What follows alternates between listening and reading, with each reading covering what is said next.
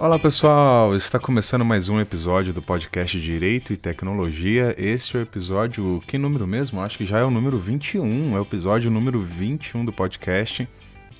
Mais uma vez estou aqui com vocês depois de uma semana sem episódios, né? Na semana passada eu estive imerso em trabalhos na cidade de Vitória, né? Inclusive um abraço para a galera de Vitória.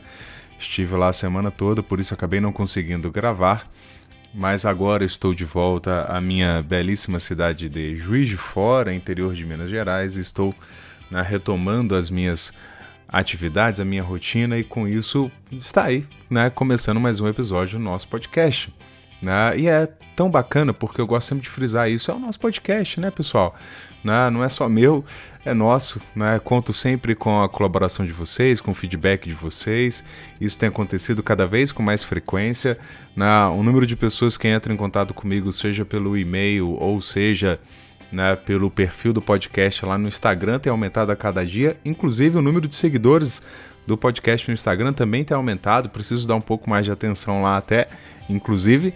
Ah, mas isso é muito bacana ver a abrangência do podcast e cumpro aqui né, a função e o propósito que eu me propus ao iniciá-lo, que é compartilhar um pouco de conhecimento, fazer reflexões sobre esse ambiente tão interessante que é direito e tecnologia.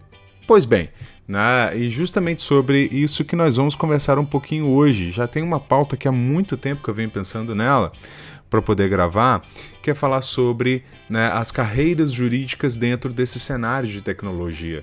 Eu, ao longo desses anos todos, tenho me dedicado a essa área e, como vocês bem sabem, né, além de advogado, eu sou professor, inclusive eu acho isso é uma coisa muito bacana. Muitos de vocês, quando mandam mensagem para mim, é, se referem a mim como professor, e isso me deixa muito feliz. Né? Eu sou professor é, por opção, por carreira, né? mas também, paralelamente a essa carreira de professor, né? Também sou advogado, mas sou daqueles advogados que não gosta de ser chamado de doutor, não. É, eu sou mestre, né? O pessoal até brinca, né? Mestre é muito mais legal, tem um mestre Yoda, tem um mestre dos magos, né? Apesar que doutor tem um doutor estranho, enfim. Né? Brincadeiras à parte, realmente eu não estou tão acostumado, tão habituado ao tratamento por doutor. Que, por sinal, isso é uma característica é, que eu tenho reparado muito nas pessoas, nos advogados que atuam nessa área de tecnologia. Eles não exigem tanto essa. Né, essa, essa indicação, né, esse pronome de tratamento é, serem chamados de doutor. Eu lembro que uma vez eu fiz essa correção uma pessoa com todo cuidado, né, para ela não achar que eu estava, sei lá, sendo ofensivo, alguma coisa assim. É, falei para olha, não precisa me chamar de doutor, não, né? Aí ela assustou, porque normalmente os advogados é, é, quase que exigem, né, não generalizando, claro, né, exigem serem, serem tratados dessa forma, eu tenho lá as minhas reservas com relação a esse tratamento. Não vejo como necessário, apesar de também não ter nada contra a isso, eu me refiro a colegas é, que são advogados muitas vezes como doutores por, por um pronome de tratamento, mas eu particularmente não exijo isso. Talvez por isso até que as pessoas me identifiquem mais até como professor do que como advogado. Mas deixando bem claro, sou advogado também, tá? É, pessoal, só antes da gente partir para a pauta, é, queria conversar com vocês sobre duas coisas. Uma é que lá no perfil do podcast, no Instagram, eu coloquei, né, testei isso na semana passada até, eu coloquei lá é, um link, né, acredito que vocês tenham, tenham ouvido falar já, uma ferramenta que se chama Linktree. Pessoal, essa ferramenta do Linktree, ela acaba sendo bastante útil para poder fazer é, indicação. Eu tenho usado para fazer indicação de leituras, enfim, de encaminhar vocês para diversos links, já que eu não consigo fazer isso nas postagens. Então, se você entra lá no perfil do podcast no Instagram, né, podcastdt, você vai ver lá na minha bio, você vai ver lá um link. Esse link ele joga para essa árvore de links, que é o Linktree, e aí nessa árvore de links você vai ver que eu coloquei lá algumas opções. Uma das opções, por exemplo, é material sobre a LGPD. Então eu acabo distribuindo o, os links ali de uma, de uma forma que é, vocês podem ter vários conteúdos diferentes né, acessados por ali. Então, vou passar a usar, utilizar, vou passar a utilizar cada vez com mais frequência esse esse recurso que nós temos. Então, vocês sempre, vocês podem sempre dar uma olhada nesse link lá para vocês verem né, o que, que eu tenho postado lá de, de novidade, beleza? Eu coloquei três links lá, né? Eu coloquei um, um link para o podcast, né, para quem porventura chegou no perfil do Instagram sem ser pelo próprio podcast aqui, né, ou e aí vai ter o link lá para o meu site, né, para a parte dos, dos episódios do podcast. Uh, coloquei um link também para o blog de notícias, que eu estou retomando isso, essa atividade dentro do, do meu site, colocando notícias para vocês. Inclusive, hoje vou fazer algumas recomendações de notícias, vou comentar algumas com vocês aqui, de textos ou artigos, e aí eu vou colocar isso lá, é, lá no blog né, do meu site e também coloco um link para uma pasta compartilhada é, do Google Drive com material sobre LGPD. Inclusive, quem quiser contribuir para a manutenção dessa pasta, pode me mandar material por e-mail, que aí eu vou colocando lá Nessa pasta a gente vai alimentando ela, tudo com material pessoal livre de direitos autorais, claro, respeitando obviamente os direitos autorais, a gente vai colocando. Então, livros que são protegidos por direitos autorais, arquivos eu não coloco lá, justamente para poder respeitar essa questão de direitos autorais. Agora, os outros materiais a gente pode colocar que sejam livres, indicação de artigos científicos ou de reportagens, enfim, né, o que vocês tiverem de material quiserem mandar, eu vou colocando isso, vou alimentando essa pasta lá. Eu acho que é uma maneira da gente compartilhar conteúdo também.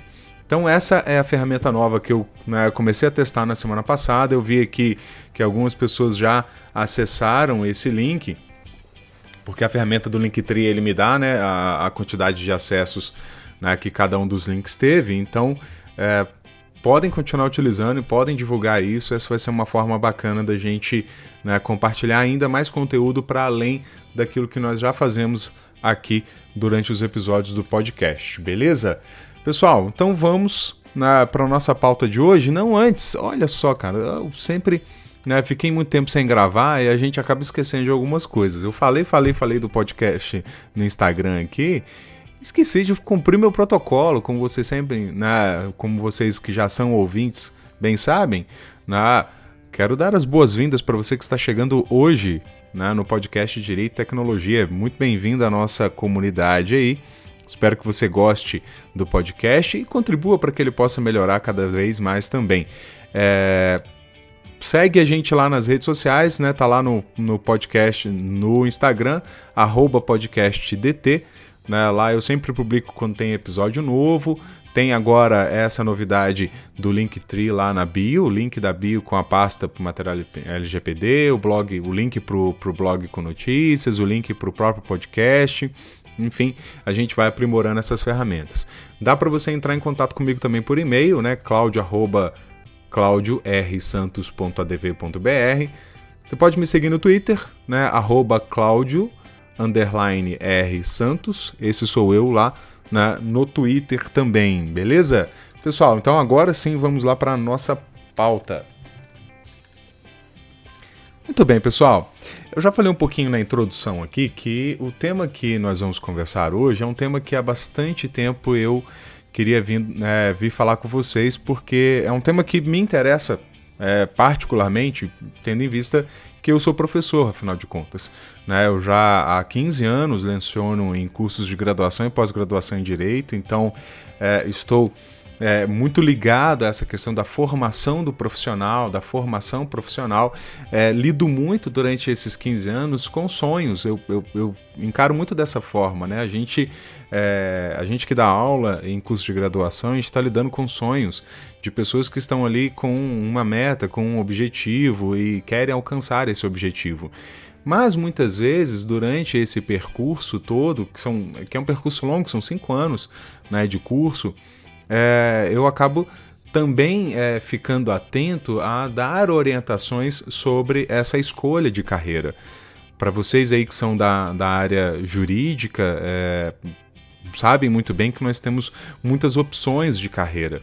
Como também em outras áreas também é um pouco assim, né? O pessoal da área né, de tecnologia também tem várias especializações que podem né, que podem optar. O pessoal da área de comunicação tem algumas áreas de atuação. Enfim, cada cada, cada área do conhecimento acaba oferecendo um leque de opções muito grande de escolha de carreiras. Então eu vou pedir licença para as pessoas que não são da carreira jurídica para fazer esse episódio falando um pouquinho sobre, né, sobre carreiras jurídicas que eu acho né, que é bastante interessante para gente. Eu tenho sido bastante questionado é, com relação a esse tema. Então, como eu ia dizendo, é, o curso de direito ele acaba dando um leque de carreiras muito grande. Então, a gente pode pensar em concurso público, a gente pode pensar na advocacia, a gente pode pensar na docência. Né? Eu tenho percebido muitos alunos é, optando pela carreira docente também. É, isso é muito bacana, né? particularmente eu fico feliz, é sinal de que é, os professores têm de alguma forma inspirado né, esses alunos a buscarem essa carreira, mas é, a, o leque de carreira ele é tão grande que muitas vezes a gente se vê um pouco perdido dentro desse, desse universo todo.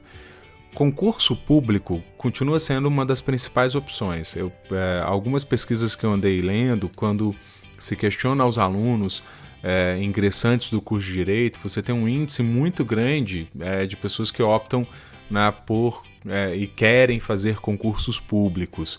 Isso para casa lá acima de 80%, é, o que é um percentual muito grande. Só que todos nós temos é, visto aí que o cenário é, político-econômico do país tem, é, tem muito defendido uma, uma reformulação da administração pública e de toda a sua máquina pública, o que pode acabar ocasionando numa diminuição da oferta de vagas de concurso para concursos públicos. Não quer dizer que os concursos vão acabar, como alguns profetas do Apocalipse chegaram a dizer, ah, não vai ter mais concurso público. Não, não é bem assim que vai acontecer. A máquina pública, é, é, assim como empresas, tem funcionários que se aposentam, é, tem novas é, é, é, atividades que precisam ser desenvolvidas e que vão demandar novos profissionais. O que pode vir a acontecer é uma menor contratação, mas sempre haverá contratação. Mas por haver menor contratação, pode ser que a opção por carreiras é, públicas é, precise ser revertida por algumas pessoas. Então, é, quando a gente fala sobre escolha de carreiras, e, e muitos optam por concurso público, é, precisam ter isso em mente. Tá? Escolha bem a carreira que você, que você deseja, é, na, na, seja na magistratura, no Ministério Público, na Defensoria, enfim. É, a docência ela é uma carreira também bastante interessante, mas também um pouco restrita. Porque por mais que nós tenhamos um número muito grande de cursos de direito no Brasil, para falar somente da nossa área, da área jurídica, é, esse, esse número muito grande de curso de direito muitas vezes já está com o seu corpo docente já consolidado. Então, pra vocês terem uma ideia, eu fiquei 14 anos praticamente numa instituição de ensino, agora que eu mudei de instituição de ensino. Então, pode se levar um tempo muito grande para que haja vagas nesses, nesses espaço nesses lugares. Como eu falei, concurso público a tendência é diminuir, porque poderia pensar, ah, fazer concurso público para dar aula em, em universidades públicas. É uma ótima opção, mas você também pode ter uma limitação de concursos também nessa área. Mas a carreira docente ela é incrível na sua execução. Estou falando aqui de é, conseguir o espaço na docência. Isso pode levar um determinado tempo, tá? É que é preciso que você coloque isso na ponta do lápis para saber quanto tempo você tem para esperar uma oportunidade é, nessa carreira. A advocacia, ela acaba sendo uma carreira que um grande número de, é, de estudantes de direito acabam optando por ela ao final do curso. É, afinal de contas, é, o único obstáculo, entre aspas, e por favor entendam bem o que eu vou dizer, o único obstáculo, entre aspas, é você fazer o exame da ordem. É, fazer o exame da ordem é uma coisa complexa, é, é uma prova que não é tão simples assim, é uma prova que demanda uma dedicação de estudo, na, enfim, é, não, um planejamento até. Eu, eu, falo, eu falo isso muito com os meus alunos, é preciso se planejar para fazer o exame da ordem, não é uma coisa tão simples assim. Mas todos que são aprovados no exame da ordem se tornam advogados. Não há um limite de vagas como num concurso público. Na, passou no exame da ordem? Beleza, se tornou advogado. Pelo menos né, é, vai ter a inscrição de advogado na, no quadro lá de advogados da, a, da OAB. Se você vai conseguir exercer a advocacia, aí é um outro, né, é uma outra questão. Mas, pessoal, eu sempre digo o seguinte, que aí eu vou focar um pouco é, na, na advocacia daqui a pouco, mas é importante a gente saber o seguinte: qualquer carreira que você venha escolher, inclusive fora da área jurídica, ela, ela precisa ser, ser é, atualizada de acordo com o cenário econômico, social que nós temos hoje. Então é muito comum vocês verem é, artigos na internet falando de indústria 4.0, não sei o que lá 4.0, não sei o que lá. Todo mundo adora o 4.0 para fazer referência né, a, a toda essa modificação que nós estamos tendo no cenário e que acaba influenciando a maneira como nós encaramos o mundo, a maneira como nós, inclusive, executamos e, e, exercemos as nossas profissões. Então, se a gente vai falar de concurso público, a gente pode falar de concurso público 4.0, porque afinal de contas, juízes, né, é, promotores, defensores públicos, servidores de uma maneira geral, eles precisam se atualizar com esse novo cenário. Se a gente for falar de ensino, de docência, precisa ser uma docência 4.0, você precisa estar antenado né, a esse novo cenário. E a advocacia vai ser a mesma coisa, advocacia 4.0. É, ou seja, nós, é, profissionais da área jurídica, advogados, nós também precisamos estar antenados com todo esse cenário. Qualquer profissional, pessoal, que se negue a enxergar isso e a entender isso, está com a sua carreira com os dias contados. E não estou querendo profetizar o pior. Estou apenas afirmando algo que já é real. Quem não se atentar para todas essas modificações pode começar a contar os dias que a sua carreira né, ela já está já está no caminho para né, para o fim, vamos dizer assim. Então é preciso se atualizar, é preciso se manter informado sobre todas essas transformações. É, quer dizer que só vai existir advocacia na área de tecnologia? Não, não é isso que eu quero dizer. Porque, na verdade, como é, vamos falar de tecnologia, como a tecnologia ela afeta todos os setores, então a advocacia penal precisa pensar nisso.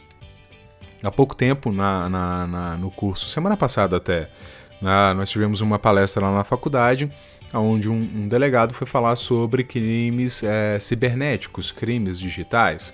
É a área penal precisando se atualizar a esse novo cenário.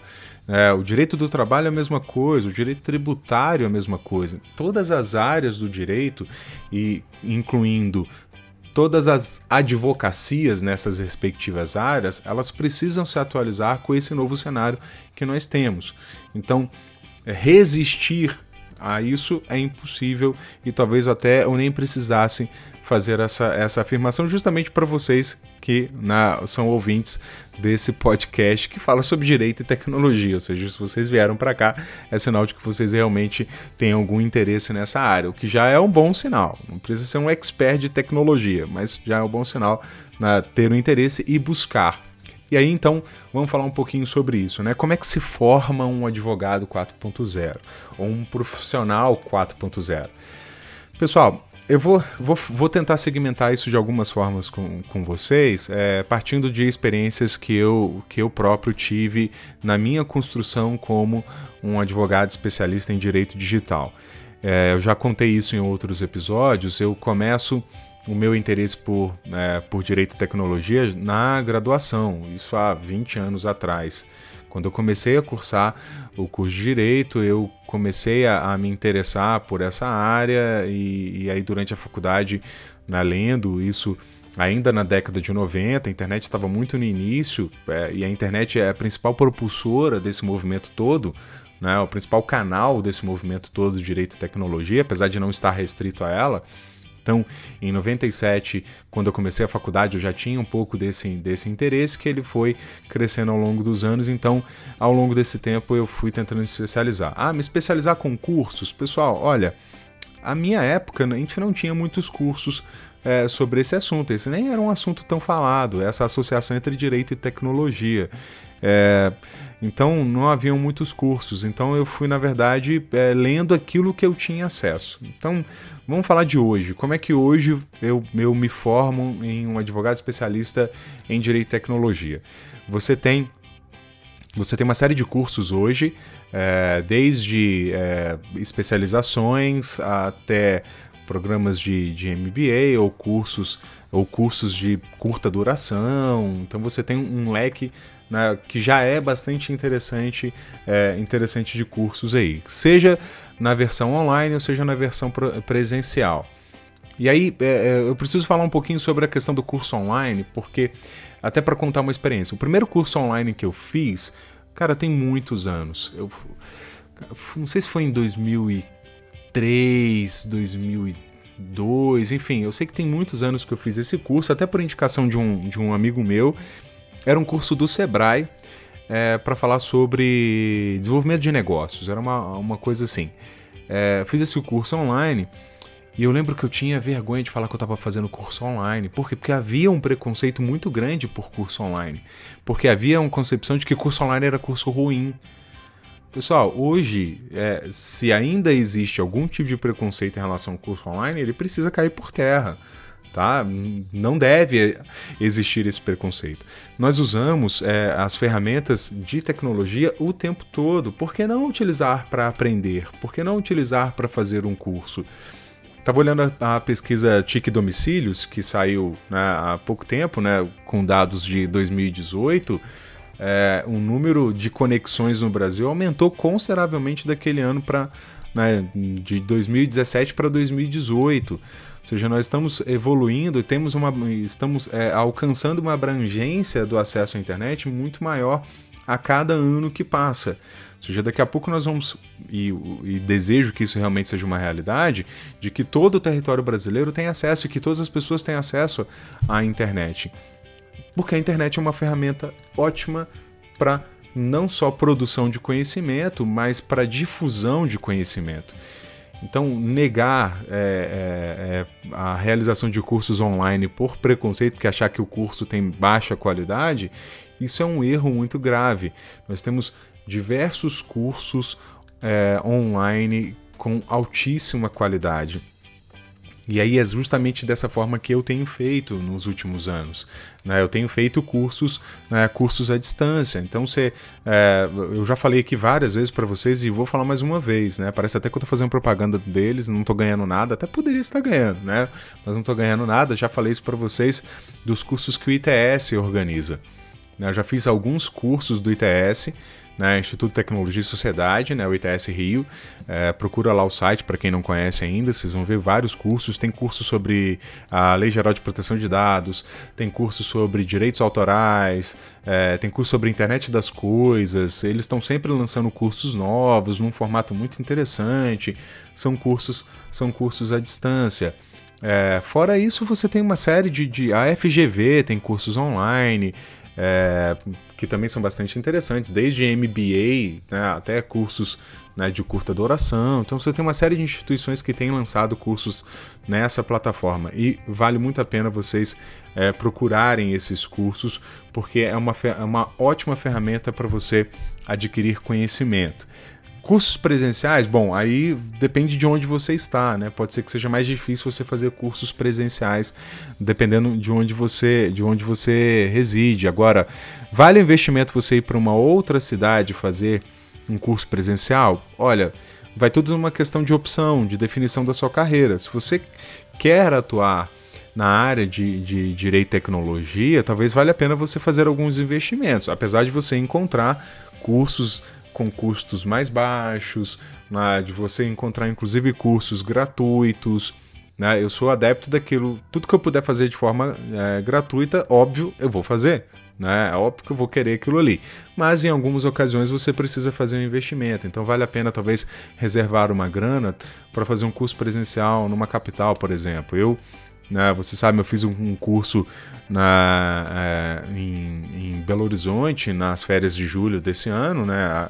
Agora em 2019, né, com o Marciro, o pessoal lá da, da, né, da Privacy Academy, inclusive acabei tirando as certificações né, da Exim.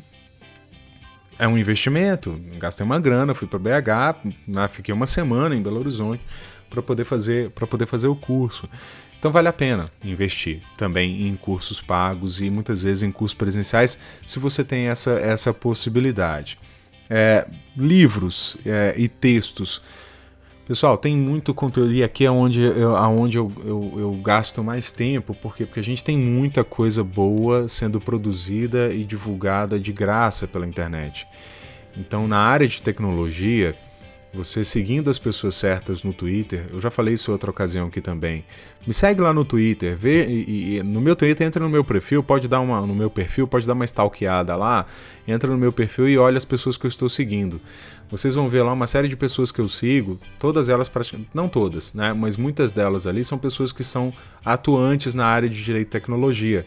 E aí eu todo dia eu acesso o Twitter, fico olhando lá o feed, vejo que essas pessoas estão publicando Muitas delas fazem recomendações de leitura, eu vejo que elas estão publicando, eu vou ler aquilo que, aquilo que, elas, estão, é, que elas estão recomendando. É, sigo institutos de tecnologia, os, os principais jornais é, no Brasil, então o Twitter ele acaba sendo para mim não uma forma de compartilhamento. Eu não escrevo, né, nem tweeto tanto assim. Quem já me segue lá no Twitter vai, vai, vai saber disso. Eu quase nunca escrevo lá, eu uso mais o Twitter para eu adquirir é, é, conhecimento através desse recurso que eu acabei de explicar para vocês.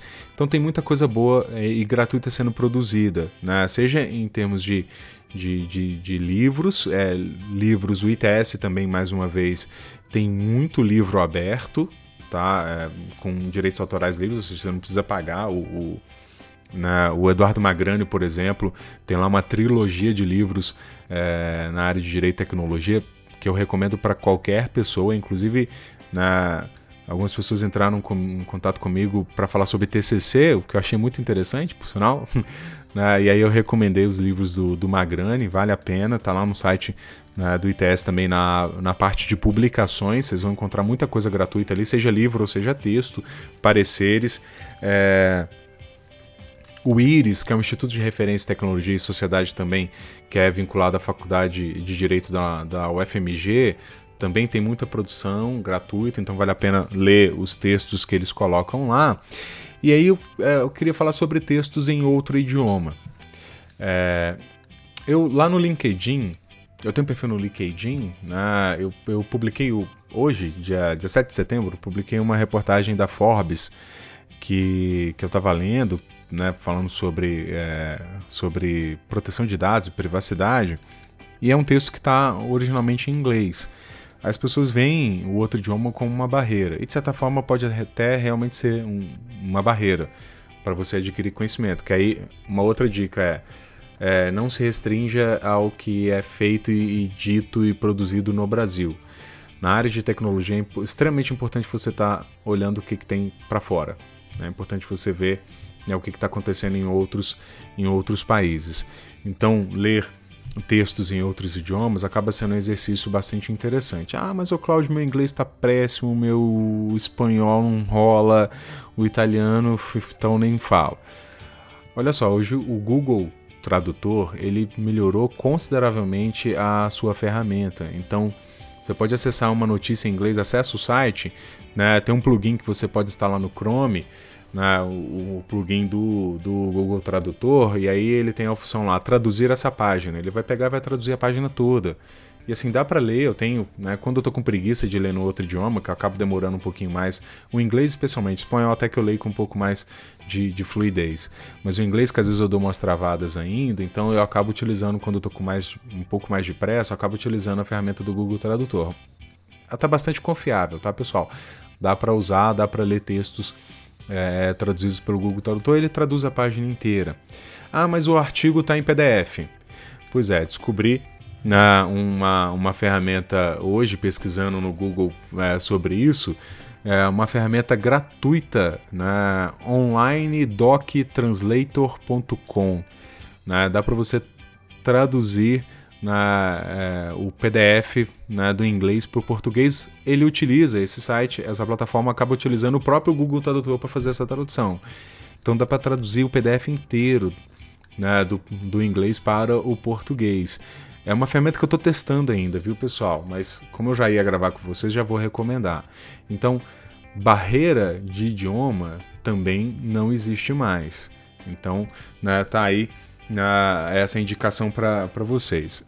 Em relação a uma faculdade, é, outro dia eu perguntando, estava conversando com o pessoal se seria necessário ter um curso de graduação em outra área, na área de tecnologia. Olha, é bastante interessante, mas vai muito do seu interesse. Ah, eu quero fazer uma graduação, quero fazer ciência da computação, beleza? Manda brasa, vai lá.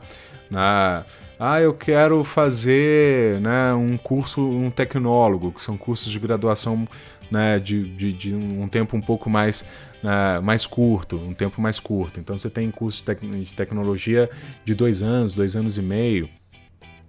Vale a pena, manda brasa. Né? Ah, mas precisa fazer? Olha, não é uma questão de precisar, é uma questão de escolha de carreira. Qual a escolha de carreira que você vai fazer? Em que, que você quer investir? Ah, eu quero ser um profissional é, multitarefa e eu preciso fazer. Para eu ter a minha, uma boa colocação no mercado, eu quero, eu preciso fazer esse curso de graduação. Perfeito, então faça esse curso de graduação.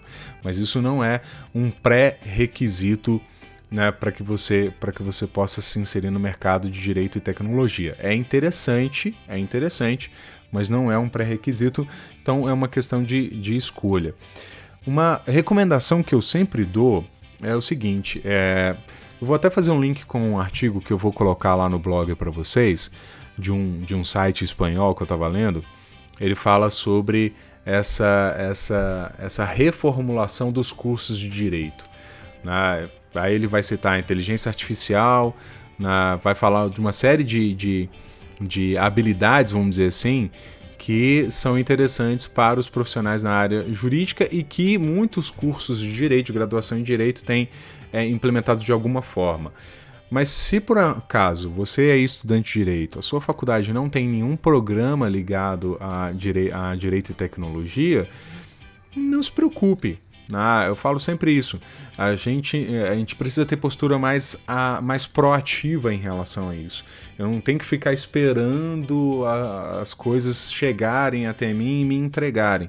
Pessoal, se eu tivesse feito isso, eu jamais atuaria na área de Direito e Tecnologia, porque a minha faculdade em 1997, ela não falava nada sobre Direito e Tecnologia. Não havia nenhuma menção a isso. Eu tive que ser proativo, eu tive que ir em busca eu estou dando para vocês aqui indicações, na, re, recursos que vocês podem ir em busca desse, desse conhecimento. Vocês não precisam ficar esperando a sua faculdade oferecer um curso de extensão, um mini curso, uma palestra, que seja. Eu aqui na faculdade em que eu atuo, a gente tem feito é, todo semestre pelo menos uma palestra falando sobre direito e tecnologia é, de, alguma, de alguma maneira. comentei com vocês, semana passada a gente teve uma palestra com um delegado falando sobre cybercrimes. Então, é, a gente aqui tem tentado oferecer isso, programas que sejam inovadores. Estou para lançar um curso de, de extensão com eles aqui também, presencial, mas quem sabe virar aí a sua forma online também, e aí, óbvio, eu faço a divulgação para vocês aqui, mas não fiquem esperando a sua faculdade fazer isso, vá atrás. Né? Pode até né, sugerir para que a faculdade promova algum encontro, uma palestra, uma oficina, um mini curso, que seja, mas né, vá, é, seja proativo nesse sentido, vá além. É, podcasts também, óbvio, né, são uma ótima ferramenta para adquirir conhecimentos nessa área.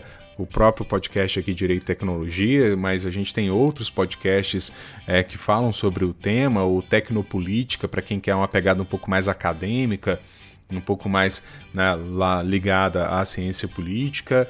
É, a gente tem, é, enfim, o, o, podcast do, do ITS, que é o Bit by Bit, né, que não é sobre direito, é, é sobre tecnologia né, o podcast do Varandas ITS, o ITS ele tem um programa que chama Varandas e aí ele transforma isso em, né, em podcast e episódio de podcast e, e, distribui também, você encontra no Spotify, nessas ferramentas todas de podcast. Enfim, tem uma lista. Eu vou fazer essa lista de podcasts e vou publicar lá no perfil, né, no perfil do, do Instagram, tá? Para vocês verem lá essa, essa lista.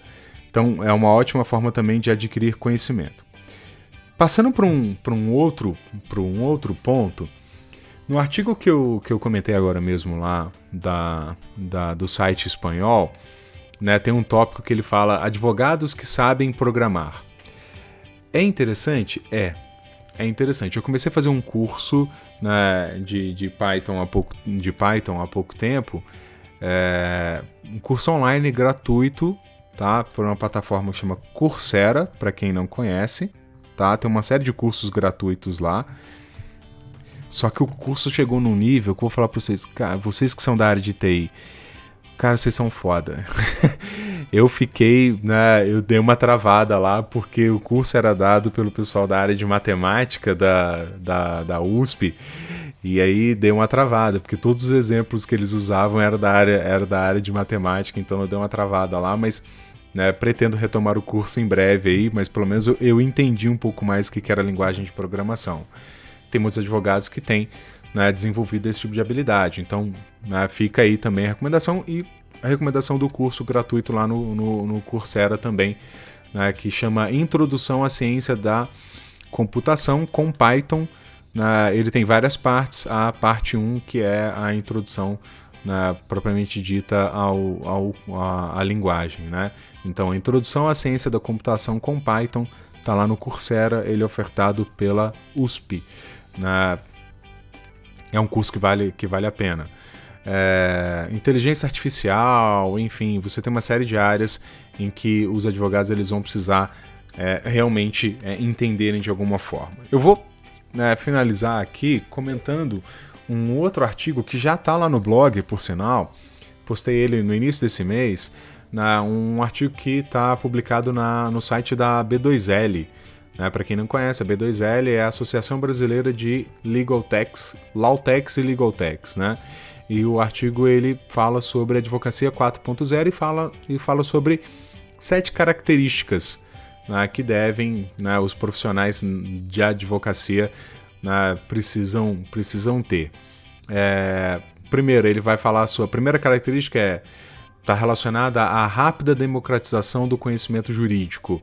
E realmente a gente tem na uma, uma velocidade muito grande na difusão de conhecimento jurídico e, consequentemente, você tem uma, uma um acesso também é, muito rápido a, e, e, muito amplo a esse conhecimento. É o que ele está chamando aqui de democratização do conhecimento jurídico. Essas indicações que eu fiz para vocês de textos gratuitos, enfim, isso é, na, isso é um, faz parte dessa, dessa característica que ele cita aí na, da nova advocacia, né, que ele vai intitular de Rápida Democratização do Conhecimento Jurídico.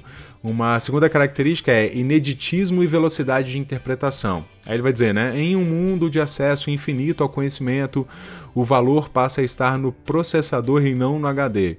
A nova memória é a nuvem, nivelando grande parte dos profissionais.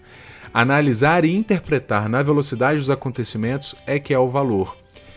É, a advocacia, em certo sentido, vai se assemelhar com a mineração de Bitcoin, em que um problema é lançado para a rede e o player que consegue resolver em menor tempo recebe por isso. Pessoal, não é novidade para ninguém que as relações têm se tornado cada vez mais é, fluídas e cada vez mais rápidas. E isso demanda do profissional uma velocidade na sua interpretação, na, na interpretação daquilo. Então ele vai listar lá criatividade e design, velocidade na resolução de disputas, empatia, relevância e acesso, capacidade de conexão, de abstração e analítica. São características que são interessantes para esse, né, para esse, para esse novo, né, para esse novo advogado, digamos assim. Mas uma característica que eu, que eu quero destacar né, que vai estar de alguma forma prevista nesse artigo que eu recomendei para vocês, é o fato de, da necessidade de você conhecer outras áreas.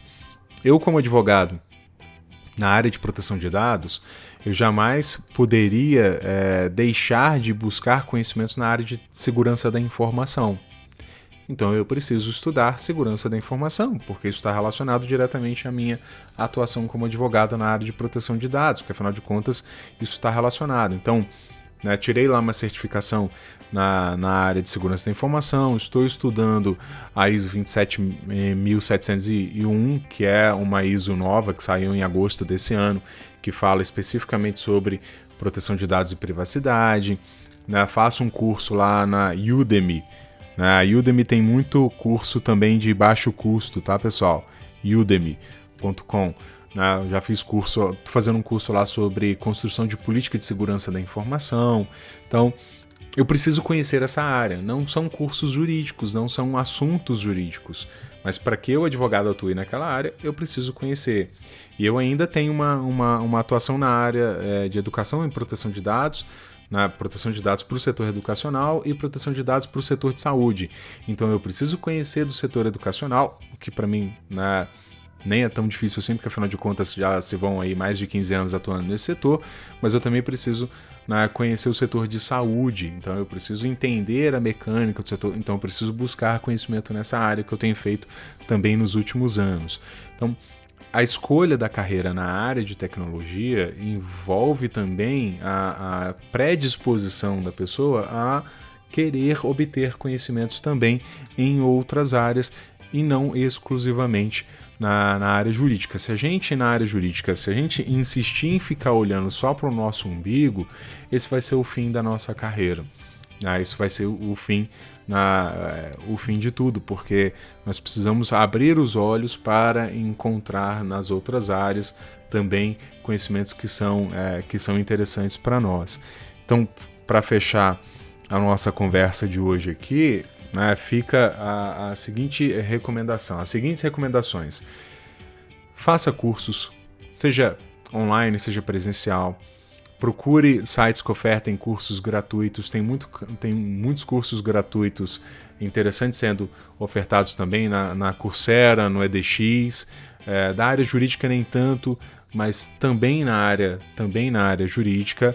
É, cursos pagos é, online, você vai encontrar uma série de plataformas que oferecem cursos pagos. Você tem a Udemy, como eu falei, né? você tem a Lura, que é uma recente, não vi curso jurídico lá, mas tem curso na área de TI, Data Science, que eu, que eu já vi. Você tem uma série de, de empresas, de plataformas hoje que ofertam cursos jurídicos. Tem a, a Temes Jus, né? Temes Jus, só procurarem aí Temes Jus, vocês vão encontrar cursos na área né, de compliance, tributário, cursos né, com baixo custo também. É, vale, vale fazer esse tipo de, de investimento, tá, pessoal? É, recomendação de livros e textos, leiam bastante, né, ouçam podcasts. É, a questão da leitura, independentemente de ser em português ou não, use ferramentas de tradução se você não tem domínio de um outro idioma. É, faça cursos longos. Se você quer fazer uma graduação, beleza, né? Mete a cara e faça. Importante você estar sempre em movimento e, repito mais uma vez, é, estar aberto a ter conhecimentos de outras áreas né? não se restrinja apenas ao direito. É extremamente importante. Ah, vou estudar a Lei Geral de Proteção de Dados, que é um nicho de mercado aí para nós hoje na advocacia. Vou estudar a Lei Geral de Proteção de Dados. Então você vai pegar a lei e vai estudar. Beleza, vai ficar só naquilo ali? Não, meu cara. Não dá para você ficar só na, na, na, leitura da lei, no estudo da lei. É preciso que você pegue lá manuais de segurança da informação. Vamos estudar segurança da informação. Ah, eu quero ser DPO. Todo mundo falando, muita gente falando isso. Quero ser DPO. Então, vá lá, meu amigo. Você vai precisar estudar segurança da informação. Vai precisar estudar te, é, é, é, tecnologia. Não tem como você escapar disso. Mas vá. É importante se colocar em movimento, é importante ter esse comportamento é, proativo. Não esperem as coisas chegarem até você. Vá em busca. Na, é meio até clichê falar isso, né? Até peço desculpas por né, mandar esse clichêzão aqui, né? Coloque-se em movimento. Mas é importante a gente, né, a gente é, reforçar isso, porque realmente, se você não se colocar em movimento, é óbvio, né, as coisas não vão cair do céu. Minha avó já me falava isso né, há muito tempo. As coisas não caem do céu, a gente precisa buscá-las. Mas de recado final fica é de que realmente todas as áreas estão se transformando e a advocacia é, na área de direito e tecnologia acaba sendo extremamente interessante. Tem muito lugar ao sol ainda, seja na área de proteção de dados ou qualquer outra área de, de tecnologia. Né? O, proteção de dados é o, né, é o tema do momento aí, né? é o trend topic das conversas de direito e tecnologia, mas não é o único. Tanto que eu já falei aqui, no episódio passado a gente falou sobre criptoativo, né? a gente já falou sobre computação em nuvem. Pessoal, todas essas áreas acabam demandando um profissional da área jurídica né, que saiba interpretar aqueles problemas, aquelas situações do ponto de vista jurídico. Então, né, há um amplo campo né, de atuação aí em direito digital que não está restrito a proteção de dados. Tem muita coisa ainda para ser explorada aí ainda. que eu espero né, que vocês né, busquem e se enquadrem dentro desse mercado aí, que a gente se esbarre né, com profissionais aí nesse mundo afora, porque afinal de contas também não há fronteiras mais, né, pessoal? Né, nós não estamos mais restritos ao nosso estado, à nossa cidade, nem mesmo ao nosso país. Né? A, a atuação transfronteiriça ela também já é já é uma realidade. Beleza? Pessoal, é isso. Vou encerrando a nossa conversa dessa semana por aqui. Ah, fica aí né, o meu desejo de que vocês tenham gostado. E se quiser ampliar a nossa conversa, quiser trocar ideia sobre esse, esse assunto ainda, pode vir de direct lá pelo Instagram, né, pelo Twitter e pode mandar mensagem também na, lá para o meu e-mail, né, que eu divulguei para vocês no início. Confiram sempre o Linktree lá no perfil do podcast, na, no, no, no Instagram, né, que eu vou estar tá sempre atualizando lá com matérias. E aí, quando vocês acessarem o blog por lá, podem favoritar o blog né, vocês aí, que aí vocês vão ficar sempre é, sendo notificados das atualizações que eu faço lá. Beleza? Pessoal, é isso. Ficamos por aqui. Um grande abraço para todo mundo e até a próxima.